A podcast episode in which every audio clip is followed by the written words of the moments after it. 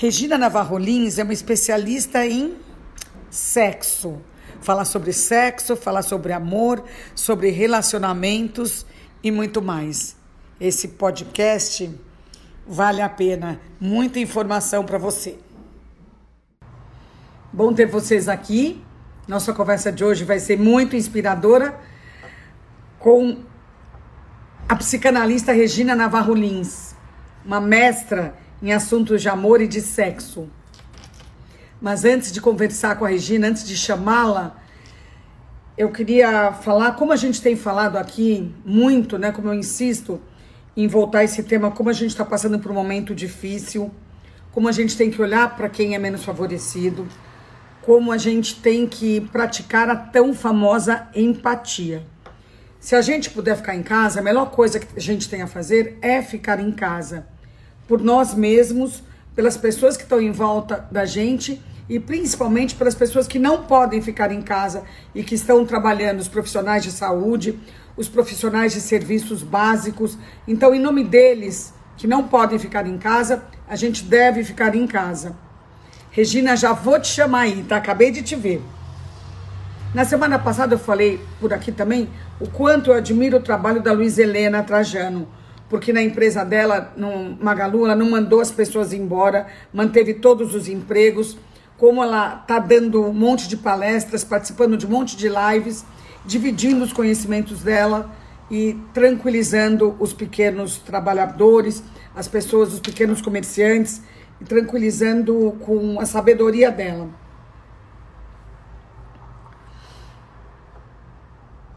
Aqui, a gente, está fazendo uma parceria com a Luísa, que é uma mulher que eu admiro muito, muito.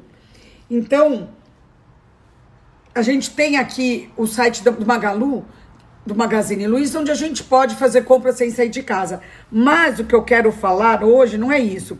Eu quero falar de uma binha que tem lá no site, onde está escrito pequeno varejista. Essa, essa binha é para é uma plataforma que permite que milhares de pessoas, milhões de brasileiros, possam continuar a trabalhar sem sair de casa. Eles podem se cadastrar junto ao Magazine Luiza e fazer as vendas deles por meio da plataforma do Magalu. Então, eu queria deixar aqui essa mensagem e dizer que eu estou muito feliz com isso tudo. Agora eu vou convidar aqui a Regina, porque eu já vi ela chegando. Regina. Tô muito animada em entrevistar a Regina hoje. Sou fã dela há muito tempo aqui.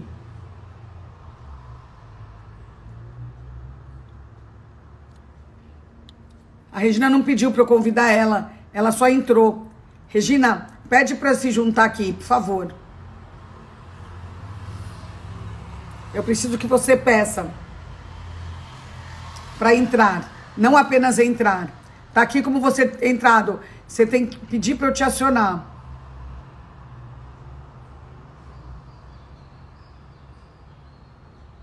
Tô tentando ver se eu te acho aqui. Nossa, já tem tanta gente aqui. Oi, todo mundo, tá? Tô muito feliz. Tem um monte de gente. Mas eu tô querendo aqui a Regina. Acabei de ver.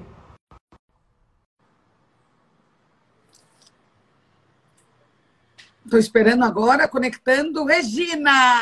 Ah, tudo bem, Regina? Tudo bom, Joyce? Tudo bem, está um pouquinho longe a sua voz. Ih, não está ouvindo bem? Está muito mais... baixinho. Está baixo, é? Ai, meu Deus, espera aí. Será a gente é? tem tempo de se colocar. Mas eu não sei mais. O que, que você está achando? Tá, melhorou? Espera um minutinho. Eu estou fixando aqui o comentário. Você está me ouvindo bem? Tô. Então tá bom. Turma, vocês aqui, nossos. nossos já temos 100 pessoas aqui, Regina. E você nem começou e já está cheio de gente. Queria saber se está todo mundo ouvindo direitinho. Vocês se coloquem aqui, tá? Enquanto isso, eu vou apresentar a Regina.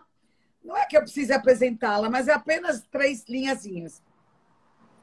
A Regina é psicanalista e escritora, autora de 11 livros sobre relacionamento amoroso e sexual. Existe algum tema que a gente queira entender mais do que esse? Entre eles tem um best-seller que é A Cama na Varanda e o Livro do Amor. A Regina atende um consultório particular há 42 anos e realiza palestras pelo Brasil afora. Ela é consultora e participante do programa Amor e Sexo, da TV Globo, e apresenta um quadro semanal Sexo em Pauta, no programa Em Pauta da Globo News.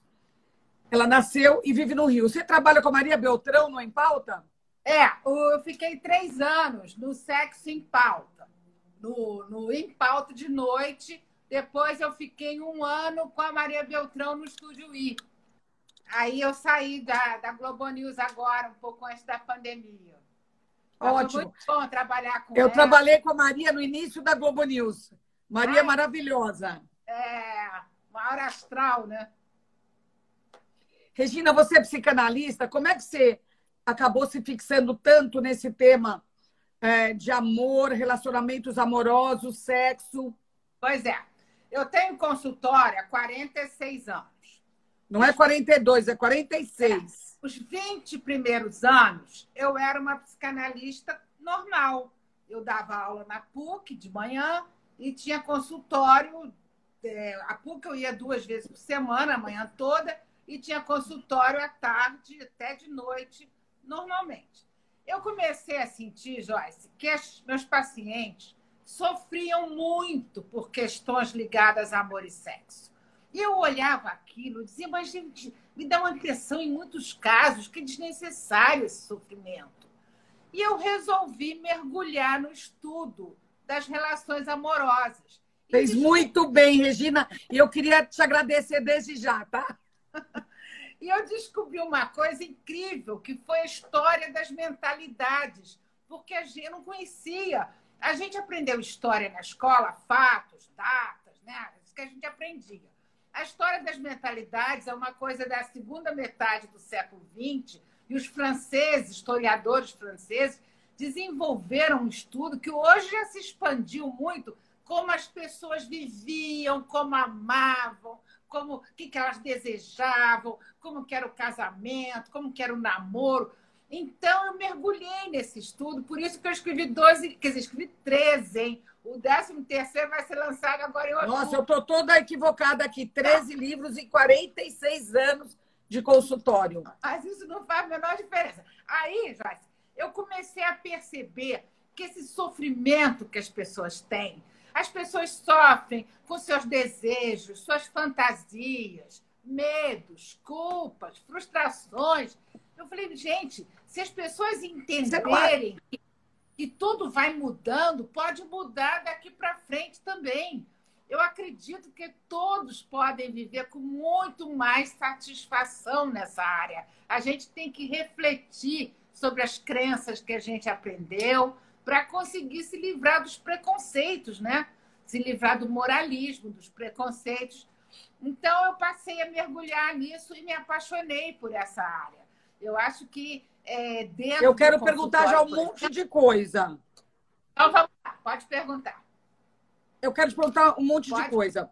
A primeira coisa é que você percebeu que no seu consultório tinha um monte de. umas mulheres muito. Você acha que hoje em dia ainda com essa modernidade toda, a gente ainda, a questão do amor e sexo e relacionamentos, ainda é tão relevante quanto era quando você começou?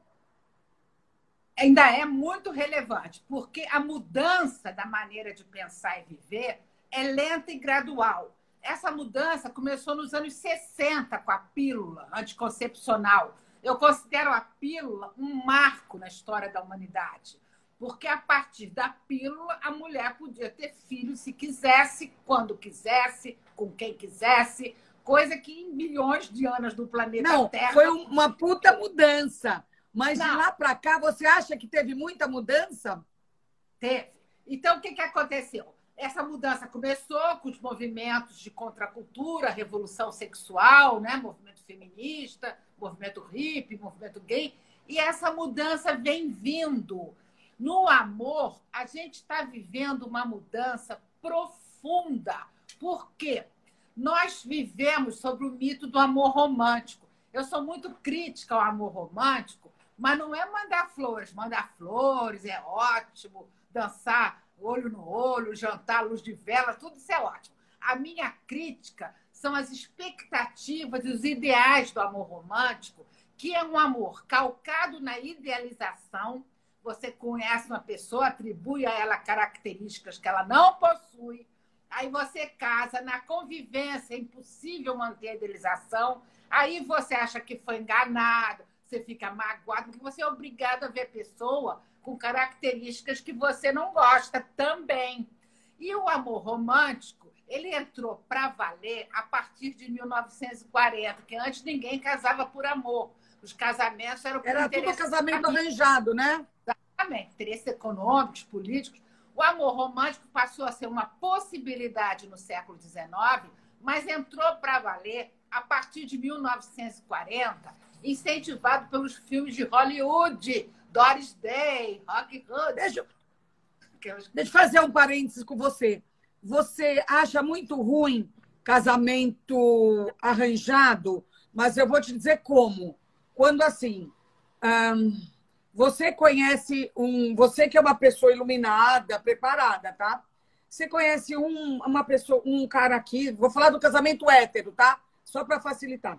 Você conhece um cara aqui, uma moça aqui, você é uma mulher sábia, você não é uma mulher comum, e você acha que os dois têm a ver. Você é contra esse tipo de desenho? Porque eu acho que isso vai contra o casamento romântico e isso pode nos ajudar a termos casamentos que façam mais sentido sem aquele ideal.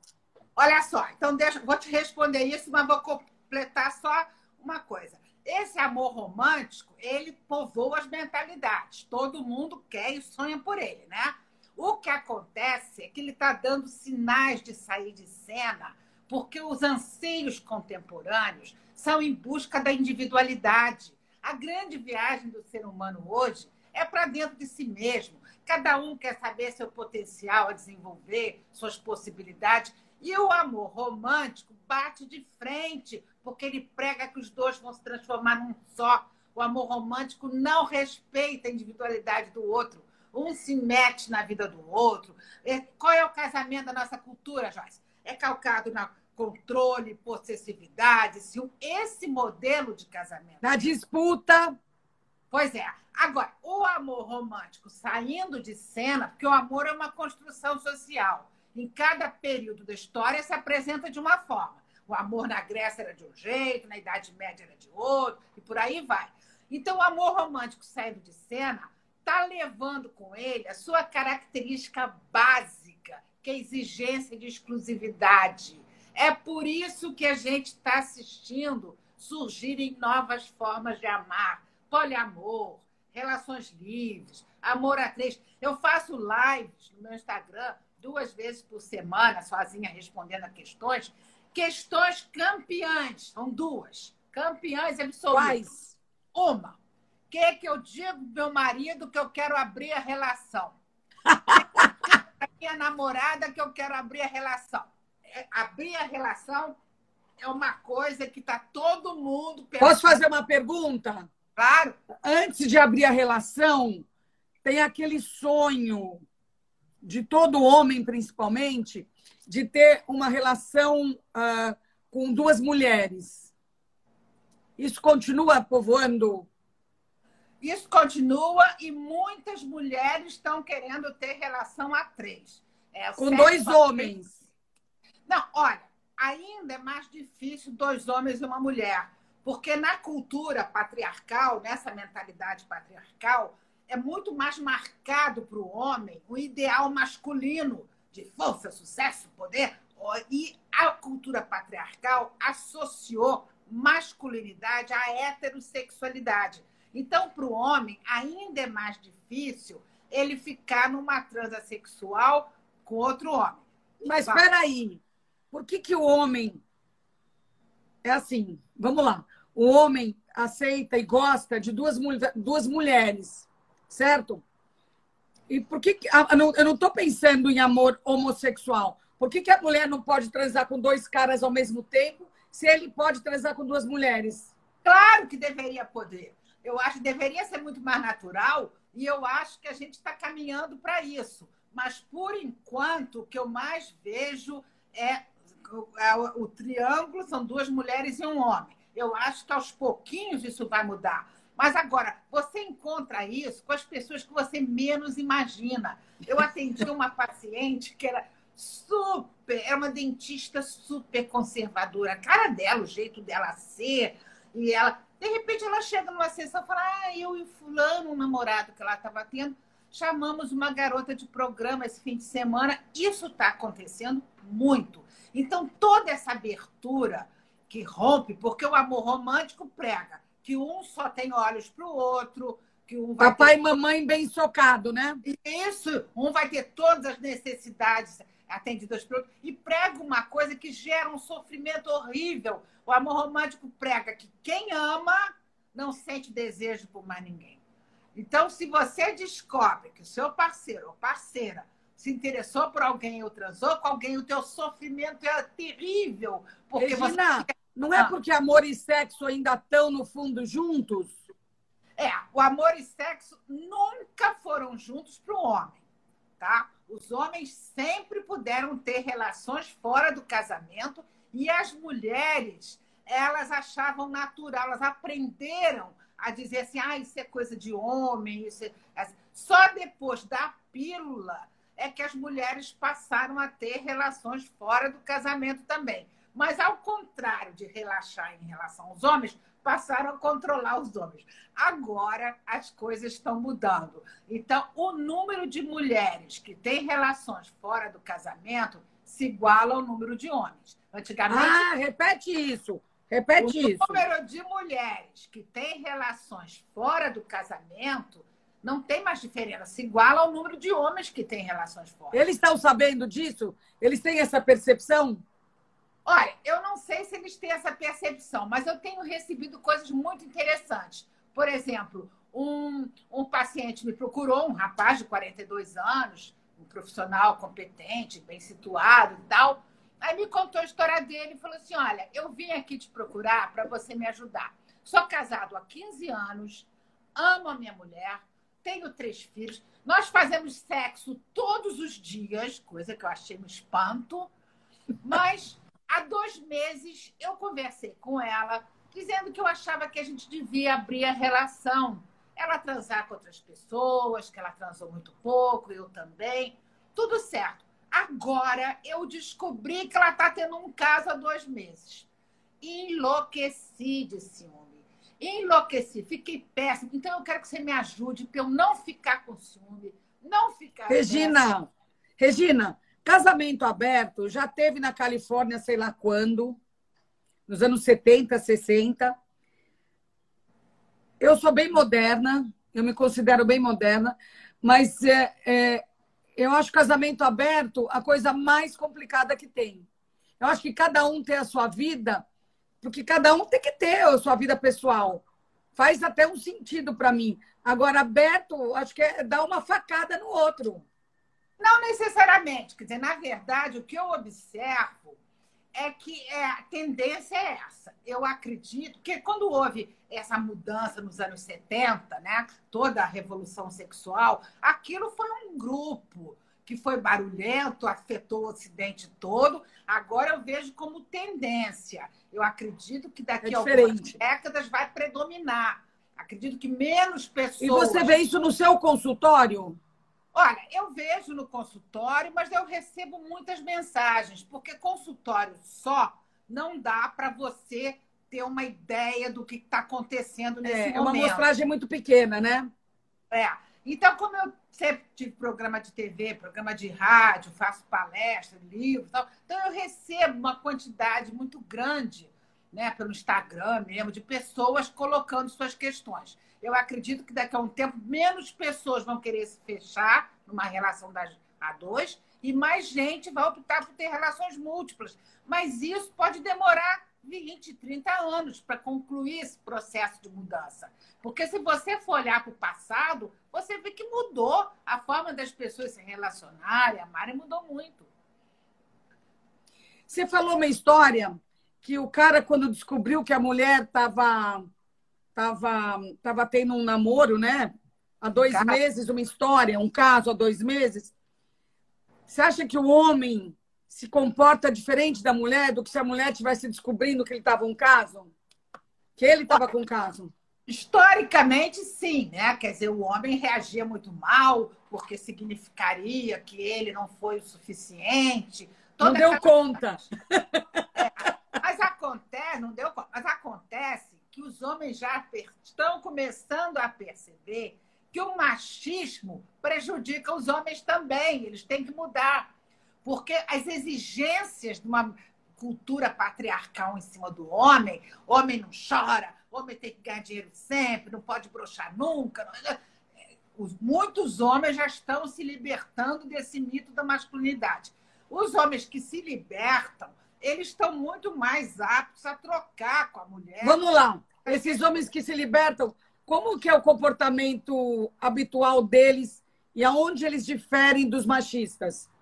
Ah, eles diferem dos machistas porque eles conseguem enxergar a mulher com uma igualdade de direitos. Quer dizer, é, ele, se ele acha que é bom variar de parceiro sexual, parceira sexual, ele entende que a mulher também quer variar. Ah, eu não conheço esse homem, Regina, nem de ouvir falar. É, mas é porque a maioria ainda não se libertou desse mito da masculinidade. Mas esse rapaz que eu estou te contando que eu atendi, que descobriu que a mulher teve um caso, ele ficou com ciúme, ele ficou desesperado, mas ele procurou, marcou hora e falou: Eu não quero sentir isso, porque eu acho justo ela ter outras tranças. Eu quero ter e ela tem que ter. Então, é claro que ainda vai demorar um pouquinho para a gente ter a maioria dos homens libertos do machismo. Porque o machismo, Joyce, está entre nós há 5 mil anos. 5 mil. Então vamos, vamos ter que esperar mais 5 mil, não 20 não, anos. Não, não vai, não. A gente está aqui contribuindo para isso, para não ser. Sim. Né? Estamos contribuindo. Não é? Então, é. Hoje em dia, Regina, como que é uma relação bacana hoje em dia? Ó, saudável. saudável. E possível. E possível. Possível. Talvez não seja para todo mundo já, mas aos pouquinhos será. Tá, mas para uma grande parte, Regina, porque esse seu paciente é uma minoria total. Tá, eu sei, mas o que eu vou dizer também é uma minoria. Por isso que os casamentos são tão ruins. Quando eu estava escrevendo meu primeiro livro, A Cama na Varanda, eu vi uma pesquisa do IBGE na televisão, não sei se foi no Fantástico, dizendo que 80% das pessoas se declararam decepcionadas com o casamento. Fizeram uma pesquisa só com os casados. 80... Acho que hoje em dia é mais, né? Pois é, mas então, o que, seria necessário para um casamento ser legal? Tá. Eu acho que pode ser ótimo. Primeiro, respeito total ao outro, ao seu jeito de pensar, ao seu jeito de ser, se comportar. Você ter liberdade de ir e vir. Você poder ter amigos em separado você poder ter programas independentes. E o mais importante de tudo, não haver controle algum da vida do outro. Se você consegue isso, eu acredito que o casamento pode ser bem legal. Porque não adianta, Joyce. E se você não consegue isso? Aí você vai ser infeliz no casamento, vai sofrer, vai ficar angustiada, querendo controlar outra pessoa. Olha, eu tive vários programas de rádio. Num deles, eu respondi a pergunta dos ouvintes.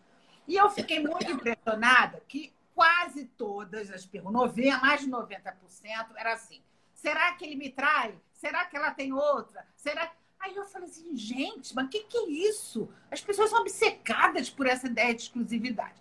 Na mesma época, eu comecei a atender um paciente que era um advogado casado com a mulher mais ciumenta do mundo.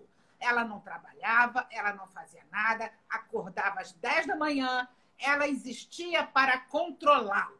Mas acontece o seguinte: ele saía de casa, me contou isso todos os dias, há três anos, saía de casa às 15 para as 7 da manhã, ia para casa da namorada, transava com a namorada, ia para o escritório, chegava no escritório 10 para as 10, na hora que a mulher começava a ligar, ele já estava lá, feliz da vida.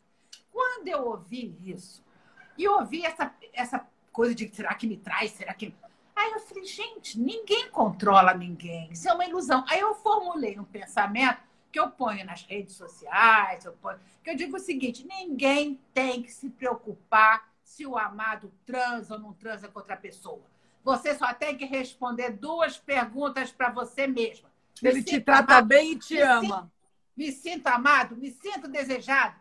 Se a resposta for sim para as duas, o que o outro faz quando não está comigo, Joyce, não me diz respeito, não me interessa. Porque se você não controla ninguém, e controlar não é uma boa coisa. Você não se controla a si própria, Regina. Pois é. Pois Quem é. é que se controla? Se você fica apaixonada, você acha que a mulher vai. Ela só, só se controla porque ela não está apaixonada.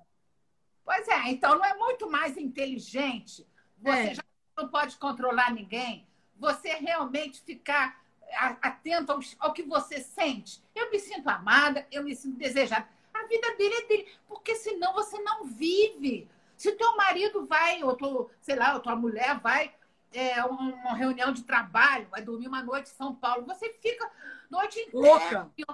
Não dá, gente. Não dá. Agora, Regina, eu pessoalmente acredito que no século XXI a relevância do casamento é óbvio que é muito menor, mas a relevância do amor também não é.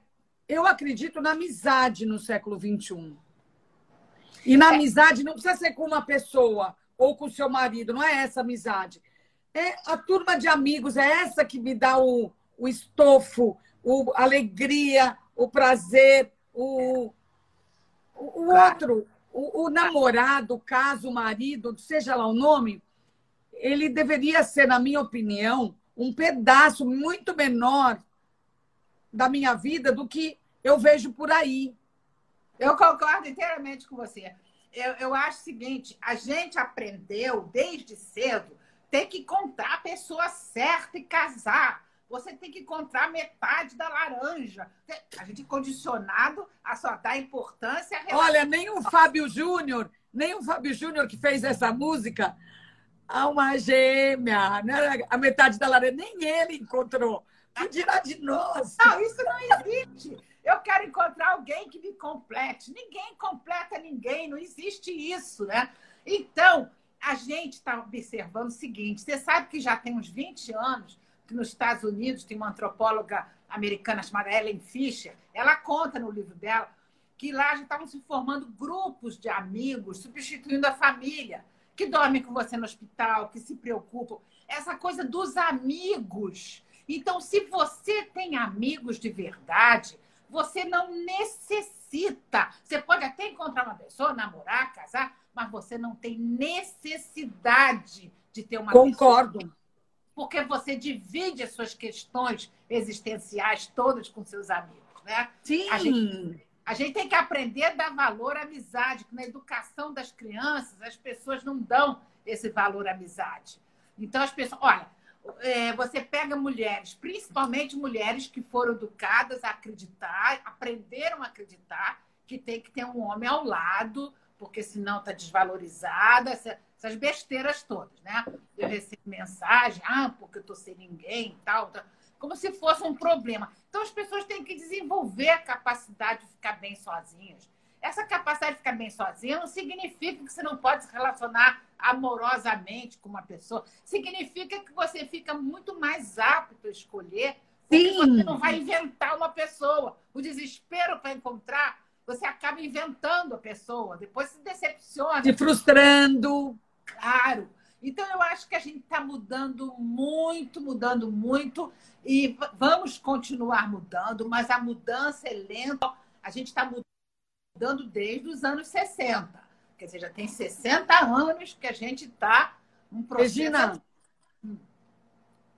eu pessoalmente, eu, né? Eu te pergunto se isso pode ser aplicado às mulheres em geral. Eu pessoalmente acho esse modelo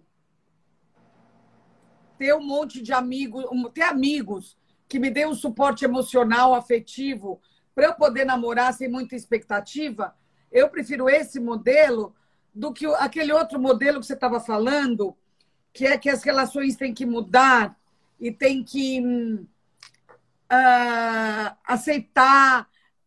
Eu não sei, eu acho que quando você está alimentada do outro lado, você não fica nem pensando se o outro tá ou não tá, só se tem outro ou não tem. Mas você tem que desconstruir o modelo que botaram na sua cabeça. Porque se você pode ter amigos, mas se você acreditar que o seu parceiro amoroso se se interessar por alguém é porque não te ama, é um equívoco que vai te fazer sofrer muito. Então, Entendi. eu acho, sabe, Joyce, a coisa mais importante do momento que a gente vive é o seguinte: os modelos tradicionais de comportamento não estão dando mais respostas satisfatórias. Todo mundo sabe. Então, está se abrindo um espaço que nunca houve para cada um escolher sua forma de viver. Isso é o mais importante. A vida inteira as pessoas tinham que se enquadrar em modelos. Quem não se enquadrasse em modelos seria discriminado, seria rejeitado. Eu me lembro na minha infância, amiga que os pais eram separados não era aceita nas escolas. Mas eu, quando me separei a primeira vez, eu já fui casado um monte de vezes. Quando eu me separei a primeira vez, eu ia no Santa Luzia, que é o um mercado aqui em São Paulo, super legal, que até hoje eu vou. Eu me sentia coada, como se eu fosse a única separada. Ah, é terrível na época. Hoje em dia, 99% são separados, que inclusive vão lá para ver se arranja alguém. é, o que acontece é que as mentalidades mudam. Outro dia me ligou um repórter e virou para mim e falou assim: a senhora acha que a sociedade está preparada para as mudanças que a senhora aponta? Eu claro. falei, vem fazer uma viagem comigo aos anos 50, aos anos 60, que as mudanças mesmo foram a partir do final dos anos 60, anos 70. Né? Vem comigo fazer uma viagem. Se alguém naquela época dissesse assim, da, daqui a algumas décadas as moças não vão precisar casar virgens, me dizia que a pessoa estava doida, porque virgindade era um valor. Ou se dissesse assim, daqui a algumas décadas um casal vai poder se separar e não vai ser nenhum drama. Imagina, separação era uma tragédia. Eu Sim. me lembro quando eu tinha Até um... o começo dos anos 80 ainda era complicado. Olha, eu tinha, era adolescente, uma amiga da minha mãe, uma grande amiga, o filho mais velho se separou. Ela ficou tão mal que ela foi internada com depressão, você acredita? E as Acredito. pessoas batiam no peito assim. Na minha família não tem ninguém desquitado, porque era desquite, né? Eu, quando me separei do primeiro casamento, eu desquitei, porque não existia divórcio. O divórcio só surgiu no final de 77. Eu, eu me desquitei no, no início de 77. Ninguém podia casar de novo. Mas, Regina, você devia ser uma mulher de vanguarda. Eu penso, eu acho que quando eu tinha uns 20 anos, mais ou menos, 20 e poucos, eu não entendia e eu queria saber por que, que a gente só podia casar com uma pessoa de cada vez. Pois é. Não fazia sentido para mim. Quem inventou isso? Quem inventou? Pois é. Olha, isso aí começou, essa questão, da... porque você sabe que tem várias partes do mundo que os homens têm várias mulheres, quatro Sim. mulheres, em várias partes, né? Então, aliás, a maioria das sociedades, né? não a sociedade ocidental, mas a maioria das sociedades pequenas, é muito maior o número de poligamia do que de monogamia. Então, começou quando o homem, porque no início, hoje se conta, hoje a gente tem uma história antes dos 5 mil anos para cá. A história quando é, as deusas imperavam, os homens e as mulheres não sabiam que o homem participava da procriação. Eles acreditavam que o neném era colocado no útero da mulher por um sopro que vinha das grutas, dos rios, dos mares. Não existia ideia de casal, viviam todos juntos e só existia linhagem materna. Quando começaram a domesticar os animais, perceberam que a ovelha desgarrada não tinha filhote. Caiu a ficha Aí o homem disse: peraí, então o homem tem a ver com isso. Só que o homem achou que era só ele, que a mulher não tinha nada a ver. Ela era só um barco, um receptáculo para levar a criança ao nascimento. Muito bem. Nesse período surgiu a propriedade privada. Meu rebanho, minha terra, cinco mil anos atrás. Aí a mulher foi aprisionada, porque o homem queria ter certeza da paternidade para não deixar a herança para o filho de outro.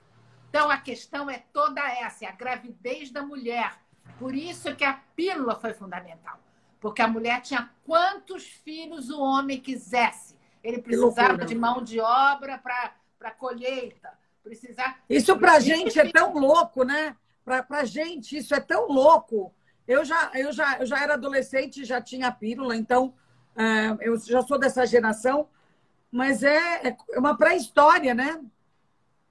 É, porque hoje a gente tem uma história, inclusive, essa dominação, quando o sistema patriarcal se instalou nesse período, dividiu a humanidade em duas partes, homem para um lado, mulher para o outro, e definiu que os homens eram superiores às mulheres. Começou há 5 mil anos isso. Então, criou um ideal masculino que o homem tinha que ter força, sucesso, poder, coragem, ousadia, ganhar dinheiro, não falhar, tudo, e a mulher tinha que ser cordata, obediente, submissa, papapá, papapá. Isso veio vindo, veio vindo, veio vindo pela história. Quer dizer, existiram alguns poucos movimentos feministas, como no século XVII, as preciosas francesas, elas não queriam se, se enquadrar nesse papel, queriam que os homens cuidassem das crianças e tal, mas foram poucos movimentos. E depois da pílula, sim, a gente pôde ter. E aí você vê a importância, Joyce, do movimento feminista.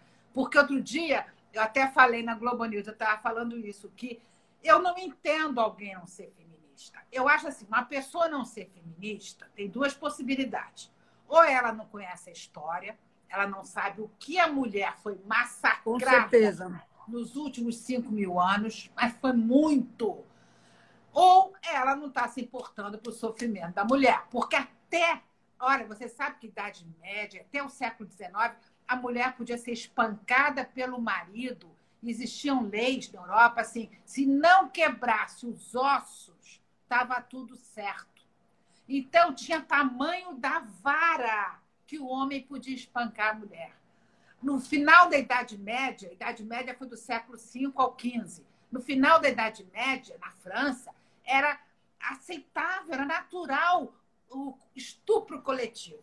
Os jovens se reuniam em bandos, saíam estuprando as moças, e isso era considerado absolutamente normal. Gente, como é que pode não ser feminista? Bom, ainda bem que hoje em dia, né, nessa eu nem me é, é, eu não sou dessa geração jovem, mas para mim ser feminista é, é o mínimo necessário para eu sobreviver.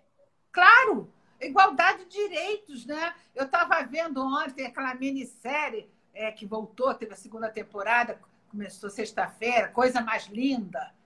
Você já viu?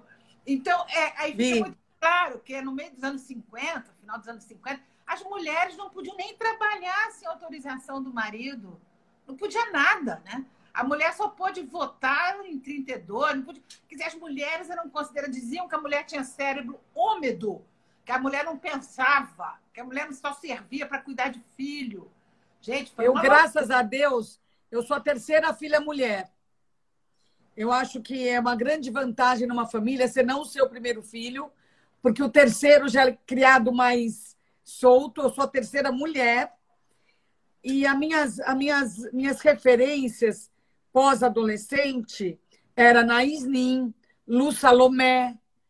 Tá. Então, eu sempre fui. Essas mulheres faziam a minha cabeça. Eu achava a Naís Nin a coisa mais incrível do mundo. Claro. Como eu ainda é. acho, né? Agora tem sempre um mistério, né? Quer dizer, é que a gente não sabe explicar por que, que algumas pessoas, desde a adolescência, desde a juventude, se identificam com valores progressistas, com a mudança das coisas, e outras ficam agarradas. Porque tem o seguinte: apesar de, de toda a insatisfação que você observa nos casamentos, na vida das pessoas, muita gente se agarra aos padrões conhecidos porque você, o novo assusta o novo gera ansiedade, dá medo, né? Então as pessoas, eu sempre digo o seguinte: para viver bem, tem que ter coragem. Coragem de refletir Concordo. tudo isso, de pensar sobre tudo isso e poder escolher a sua melhor forma de viver, é Bom, viver é um ato de coragem, né? Em todos os setores, não só a vida amorosa, né? Ou principalmente a vida amorosa, né? Regina, eu queria te perguntar sobre uma coisa que eu não entendo muito bem. Eu tenho mais de 40 anos de divã, tá? Só para te falar. Eu fui criada no divã. Ah, essa geração fluida, explica para mim um pouco. Sexualmente? É, eu acho que está acontecendo o seguinte, porque o que, que é gênero? Tem uma coisa muito interessante que é importante todo mundo saber, né? porque as pessoas falam de ideologia de gênero, elas não sabem o que estão falando. Não. Entendeu? A ministra, ideologia de gênero. Gente, isso é uma loucura. Gênero, por exemplo, desde 5 mil anos se estabeleceu o gênero feminino, gênero masculino. E foi determinado o que, que é ser feminino, o que, que é ser masculino. Isso é, é gênero. O gênero é uma construção social. Você nasce é, ou com vagina, ou com pênis, você é macho ou é fêmea, te nasce biologicamente. O tá. gênero, a cultura constrói. O que a gente está observando agora, por exemplo, ideologia de gênero é o que foi feito esse tempo todo. O homem não chora, menina veste rosa, menino veste azul, menina tem que ser comportada, não pode. Por exemplo, eu me lembro de uma época, quando eu era criança, até antes, né, que eu sei, que mulher não podia usar calça comprida, era coisa de homem, mulher não podia dirigir automóvel. Jogar futebol. Imagina, isso nem pensar, né? Então, os gêneros eram muito marcados. Isso é ideologia de gênero. Ideologia de gênero é isso. O que a gente aponta como fim do gênero é quando isso se dissolve. A fronteira entre o masculino e o feminino, que sempre existiu, muito marcada. Olha, Joyce, eu me lembro que na minha infância, homem não podia lavar cabelo com shampoo, porque isso era coisa feminina, de mulher. No máximo se aceitava que lavasse com sabão de coco.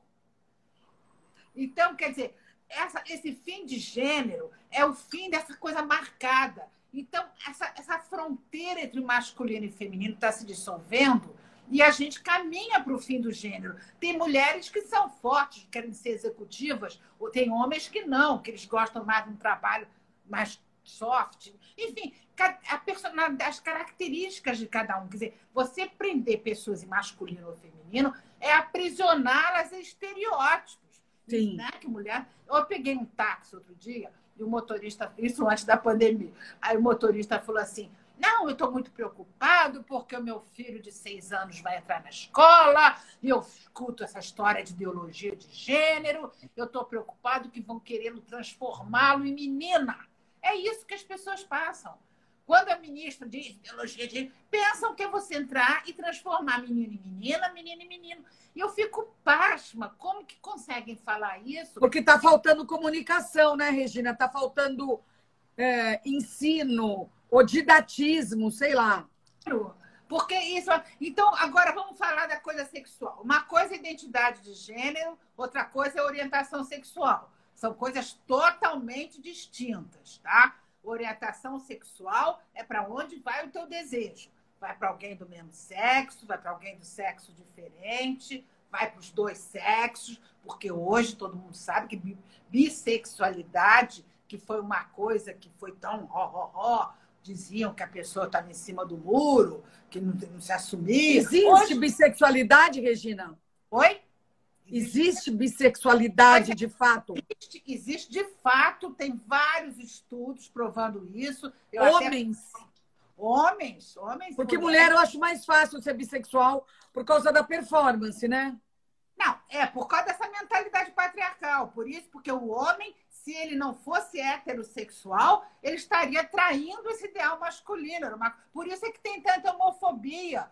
Tem estudos que mostram que quem são os homofóbicos? São aquelas pessoas que geralmente têm um desejo inconsciente, não aceitam. Reprimido. Por alguém do mesmo sexo. Porque pensa bem, Joyce, é, se você se é um cara, ele não é homossexual, ele não tem desejos homossexuais um gay paquera ele, ele vai dar porrada? Por quê? Imagina. Dizer não, cara. Fala, não tô afim, obrigada. Não, é a minha, não tô afim. Então, quer dizer, você vê, no Amor e Sexo, né, que eu trabalho desde 2012, teve uma temporada que foi um, um, um cara que estava sem orelha, ele estava com o filho dele abraçado, jovem, e uns machistas desses homofóbicos agrediram ele, ele perdeu um pedaço da orelha. Olha que coisa. Tava sem orelha. Que coisa louca. Então, quer dizer, bom, voltando ao que é orientação sexual, você pode ser bi, você pode ser hétero, você pode ser homem. A heterossexualidade também é uma construção, e isso tudo que consideraram o normal a heterossexualidade, né? Isso é uma coisa cultural, mas é construída também. Então, orientação sexual, isso, identidade de gênero é outra coisa. Existem pessoas que não se identificam com o seu sexo biológico. Então, as pessoas que se identificam, por exemplo, eu nasci com vagina e eu me sinto mulher a vida toda. Chama-se de cisgênero. E as pessoas que não se identificam com o sexo biológico são transgênero, que é um sofrimento pelos preconceitos. Eu acredito... que quer dizer uma pessoa que é cis? Cis é a pessoa que se identifica. Você com é, o seu próprio sexo. Com, é, com sexo biológico. Você é um homem, você tem um pênis e tal. Agora, o número de, de meninos que desde cedo não se identificam com o sexo biológico que são estrangeiros, né? é, é, um sofrimento. As pessoas têm que abrir para aceitar. Imagina, isso está aumentando uh, numericamente ou apenas a aceitação que está aumentando? Olha, eu não tenho esses dados se está aumentando. Eu acredito que seja a visibilidade que aumenta muito, porque sempre foi muito escondido. Eu sempre tive muito orgulho de trabalhar no programa Amor e Sexo, porque é um programa que realmente começou a naturalizar os transexuais, naturalizar, criticar o machismo. Quer dizer, é um programa que contribui para as pessoas, com a brincadeira, divertido do jeito que é, as pessoas passam a perceber como existem formas diferentes de viver. Cada um escolhe a sua. Eu não posso é querer que o outro escolha a mesma forma de viver que eu escolhi. Claro, seja igual a mim, né? É, isso aqui não dá, né? Eu acho que a gente. E, tá e aí, me explica agora, voltando à pergunta anterior: o que, que é ser fluido? Então, são pessoas que não têm uma rigidez na sua orientação sexual. Você pode passar de uma para o outro, você pode ter um momento, ou mesmo de gênero, né? Em cada. É, a sexualidade flui, não fica a coisa tá. marcada. Você acha que isso é dos millennials porque eles conquistam, porque a gente conquistou depois desse tempo essa possibilidade. Você acha que se fosse possível, vamos supor, na minha geração, também teria fluidos? Fluidos. Seriam pessoas. A, a, a, moral era muito mais rígida, né? Quer dizer, então, por exemplo, eu me lembro, é muito difícil. Eu acho que seria difícil, porque tudo era muito marcado. As pessoas. Você sabe que quando Elvis Presley na década de 50, é, dançava, foi um escândalo assombroso, porque diziam que era uma imoralidade, uma indecência, porque as pessoas eram todas duras. As mulheres usavam laque, os homens gumex, né? E tudo duro. Imagina, o cara chega, começa a rebolar os quadris, a televisão foi proibida de focalizá-lo da cintura para cima. Então ali já estava mostrando que uma revolução sexual ia chegar, né? Mas nos anos 50 foi uma época de muito moralismo, muita preocupação com o que os outros vão pensar. Os anos 60 também, né? O que, que o vizinho vai dizer, o que, que o porteiro vai falar, não sei o quê. Moça fácil, fulano é fácil, é perdida. me lembro que as mães falavam assim: ah, fulana se perdeu. Se perdeu é porque. Não, tinha uma época, até pouco tempo atrás, que você não podia transar na primeira vez. Ah, não, não podia. Olha, até hoje, até hoje existem mulheres, porque sabe o que, que acontece? O condicionamento cultural que a gente tem desde que nasce é tão forte que você chega na idade adulta, você não sabe o que, que você deseja de verdade ou o que, que você aprendeu a desejar. Então o que você, você pode, o que não pode. Não, você aprendeu a desejar dizer jamais na primeira noite. Então tem moças que, por exemplo, passam a noite aos beijos uma festa com um homem, mão aqui, mão ali, beijos ardentes. No final da festa, o rapaz convida para um motel, para a casa dela. Não, não, eu não sinto vontade de fazer sexo. Quer dizer, você não sabe mais o que, você deseja, o que, você aprendeu a desejar. E, e os homens também eram educados a, a rejeitar mulheres que fizessem sexo logo. Olha que coisa louca. Quer dizer, o desejo sexual vem nos dois. Os dois sentem desejo sexual. A mulher tinha que dizer não. O homem tinha que insistir. E era assim. Eu me lembro que na minha adolescência toda, 18, 19 anos, o homem insistia, a mulher tinha que dizer não. Seis meses ele ficava insistindo. Aí o dia que a mulher dizia sim, ele comentava, foi fácil. Ai, então, meu Deus. uma loucura, né? Um Regina, tem uma coisa que as mulheres reclamam muito hoje em dia, que é o telefone celular. Que é como se fosse um instrumento de traição. É, eu acho que tem que parar com essa história de traição, começando por essa palavra. Eu sempre digo assim, gente, traição é uma palavra inadequada para relações extraconjugais. Traição é uma coisa séria, grave. Trair um sócio, trair um amigo, trair um companheiro. Tem um caso, não é traição. Não é. Vamos parar com isso. Eu nunca vi, sabia? Eu nunca vi isso. Fidelidade tem, não tem nada a ver com sexualidade. Parar de associar fidelidade com sexualidade. Olha, eu no, no, meu primeiro livro, A Cama na Varanda, eu conto dois casos de duas pacientes que eu tive há muito tempo. Uma era uma moça que parou de trabalhar, casou com um cara rico, teve dois filhos, e ela perdeu tesão pelo cara, não curtia mais o cara, falava mal dele para todo mundo, ridicularizava ele era considerada uma mulher fiel porque nunca transou com outro. E a outra moça, botei as duas na mesma parte.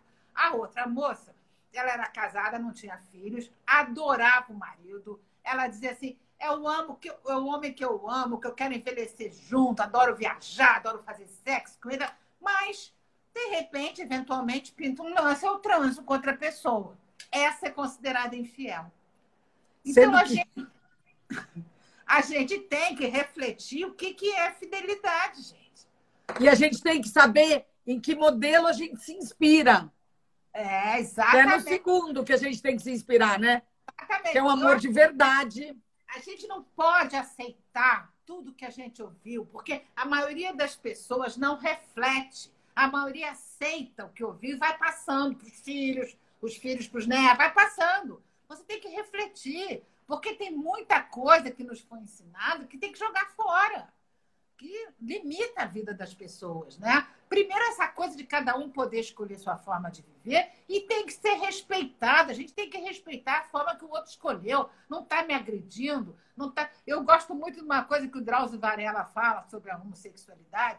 Uma vez eu vi na televisão ele falando assim: se você está preocupado porque seu vizinho está tá morando com outro homem, se você está preocupada porque a sua amiga se relaciona com outra mulher no trabalho dela, procura ajuda. Você está precisando de ajuda. É claro que tem a ver com isso. Ninguém está te prejudicando em nada. Então, eu acho que a primeira coisa é as pessoas começarem a entender que existem várias formas de viver, de viver o amor, de viver o casamento. Cada um escolhe a sua. Agora, não queira obrigar o outro a escolher a mesma que você escolheu, né? É bom a gente encontrar um que pense parecido, né? Ah, sim. É, esse problema das relações abertas que as pessoas estão querendo abrir, está surgindo o problema. Eu atendi uma moça, ela era casada há 13 anos, gostava do marido, aí um dia chegou para ele e falou assim: Olha, vamos abrir a relação? E ela tinha muitas atividades, trabalhava, mas tinha muitas atividades musicais e tal. Aí ele ficou assim, sabe? Aí ela achou que ele tinha aceitado ela até chegava na terapia falava assim: eu, eu sei, ele não está saindo com ninguém, eu queria ajudá-lo a sair. Eu falei: não tem nada a ver com você, deixa ele cuidar da vida. Aí um dia que ela foi viajar a trabalho, quando ela voltou, ele estava indo embora, arranjou uma namorada que queria total exclusividade, que nem ele, saiu de casa e foi viver com a outra. Então, sempre a mudança de mentalidade, sempre nessa transição entre os antigos valores, os novos valores, você vai encontrar esse tipo de comportamento. Você encontra comportamentos díspares. Pessoas que já mudaram, que já estão em outra, já se libertaram de muita coisa, e outras que ainda estão agarradas. Então, essa história de abrir a relação, a gente está vivendo uma situação mais ou menos crítica, porque uma das partes quer, a outra não quer. E aí... Regina, fala para mim, a gente está chegando perto do final, Fala uma frase inspiradora para iluminar a nossa vida amorosa, afetiva. Olha, não é eu... é para resolver, só para inspirar. Para inspirar, Eu acho que na relação amorosa você tem que estar tá inteira, tem que se sentir inteira, porque ninguém completa ninguém. Você não tem que buscar ninguém que te complete. E mais do que tudo, eu acho que para inspirar, respeita a individualidade do outro, exija respeito à sua própria individualidade. Porque tem gente, Joyce, que prefere, que se deixa controlar, se isso for um bom motivo para poder controlar o outro. Então, isso não funciona eu acredito cada vez mais que o respeito à individualidade é fundamental para uma relação. Não existe possibilidade de não ser. Regina, foi um banho de. Eu deixei de te perguntar alguma coisa? Acho que não. Nossa, para mim foi um banho de. E, é, é, você funciona como um farol para gente, Regina. Você ilumina o nosso caminho. O farol serve para iluminar o caminho da gente. Não precisa chegar tão perto porque ele vai nos cegar, né? Mas você ilumina o nosso caminho, facilita a nossa navegação. que bom, maravilha. É por isso, por isso que eu queria te agradecer muitíssimo por ter vindo aqui ah. hoje. E eu vou te procurar outras vezes para a gente discutir mais a fundo outras questões. Muito obrigada pelo convite. Foi muito Foi bom. maravilhoso. A live vai ficar para eu recomendar para meus seguidores? Vai, vai ficar no Instagram do Glamurama. Ah, no então... arroba do Glamurama, no IGTV. Ah, Fica para sempre. E eu já te aviso, eu vou mandar para vários amigos e amigas ah, que, que não estiveram aqui. Eu mando até para o WhatsApp. Então eu convido todo mundo para ir no meu Instagram, que eu trabalho, boto só sobre relações amorosas, só pensamentos, ideias. O Instagram é meu nome, Regina Navarro Lins, tá bom? Foi muito Com legal. prazer, vamos todos lá nos, uh, no, nos alimentar dessa fonte. Que bom. Obrigada, Regina. Beijo. Um beijo, muito obrigada, viu?